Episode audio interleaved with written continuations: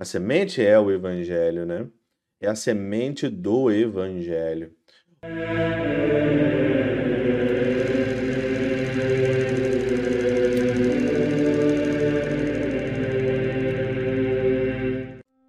Em nome do Pai, do Filho e do Espírito Santo. Amém. Olá, meus queridos amigos, meus queridos irmãos, nos encontramos mais uma vez aqui no nosso Teós, Viva de Coriés, o Percor Maria, nesse dia 31 de julho de 2023. Nós estamos então aí no nosso último dia, né, nessa segunda-feira, último dia do nosso mês. E toda segunda-feira eu gosto de agradecer as pessoas que ajudam o Teós, então muito obrigado a cada um de vocês que ajudam aqui muito a gente a manter a estrutura do Teós, os nossos as pessoas que trabalham conosco na edição dos vídeos, na, na arte, tanto do Instagram, Facebook, YouTube, né?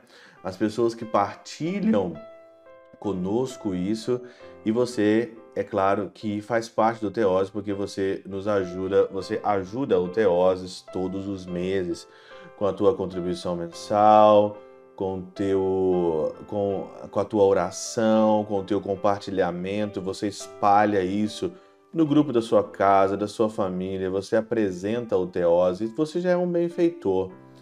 Por isso, não deixe de ajudar o Teose, não deixe de fazer a sua pequena contribuição. A gente não precisa de muito, não é isso. A gente precisa de pouco. E com o pouco, o Senhor faz florescer e crescer. Muito obrigado e Deus lhes pague, porque nenhum copo de água ficará sem a sua recompensa, diz o Senhor.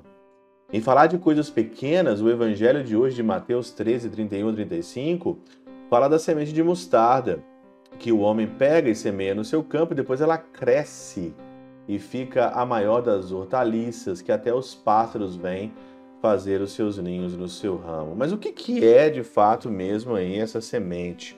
O que, que é essa semente pequena? Essa semente pequena é o Evangelho. É o Evangelho. A semente é o Evangelho, né? É a semente do Evangelho. Olha o que São Jerônimo comenta aqui. Muitos entendem o homem que semeou em seu campo como o Salvador, que é quem semeia nas almas dos fiéis. Outros dizem que é o próprio homem que semeia em seu campo, ou seja, em seu coração. Quem é esse que semeia senão nossos sentidos e nossa alma? Porque este recebe o grão da pregação, alimenta a semente com o humor da fé e o faz germinar no campo de seu peito. Segue e a mais pequena de todas as sementes.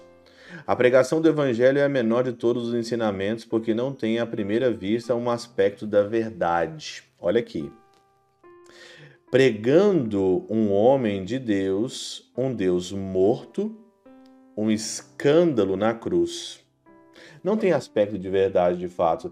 Se você prega o Evangelho de Jesus, você prega Jesus aqui morto, né? Não tem muito aspecto de verdade aqui, né? Comparai semelhante doutrina com os dogmas dos filósofos, dos seus livros, com o esplendor de sua eloquência e a arte de seus discursos, e vereis como a semente do evangelho é a mais pequena de todas. E é verdade, né? Se você olhar todos os filósofos, né? Toda é, todo, todo o discurso teológico, eloquente, tem coisa mais bonita que o evangelho você falar aqui de um Deus morto, um escândalo da cruz.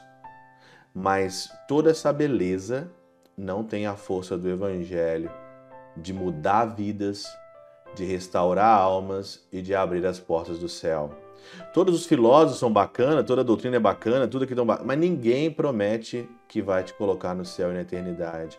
Mas só essa semente de mostarda, só o Evangelho tem esse poder a princípio parece que não é muito da verdade, é uma pequena coisa, não leva muito em consideração, mas só esse, só essa semente de mostarda que tem a capacidade de te levar para a eternidade. Nenhum livro, por mais que seja legal, tem que ler, tem que ler, tem que estudar, tem que estudar. Mas essas doutrinas aí são doutrinas furadas quando a gente fala de reino dos céus, como nós estamos falando aqui hoje, de levar as pessoas, de transformar a vida, de sarar almas não chega nem aos pés do Evangelho. A princípio, o Evangelho não é tão atrativo. Não tem aspecto de verdade, como diz aqui São Jerônimo, porque pregamos um Deus morto, escândalo na cruz, mas vereis como o evangelho é pequeno, mas vereis que quão pequeno é a força de abrir a eternidade.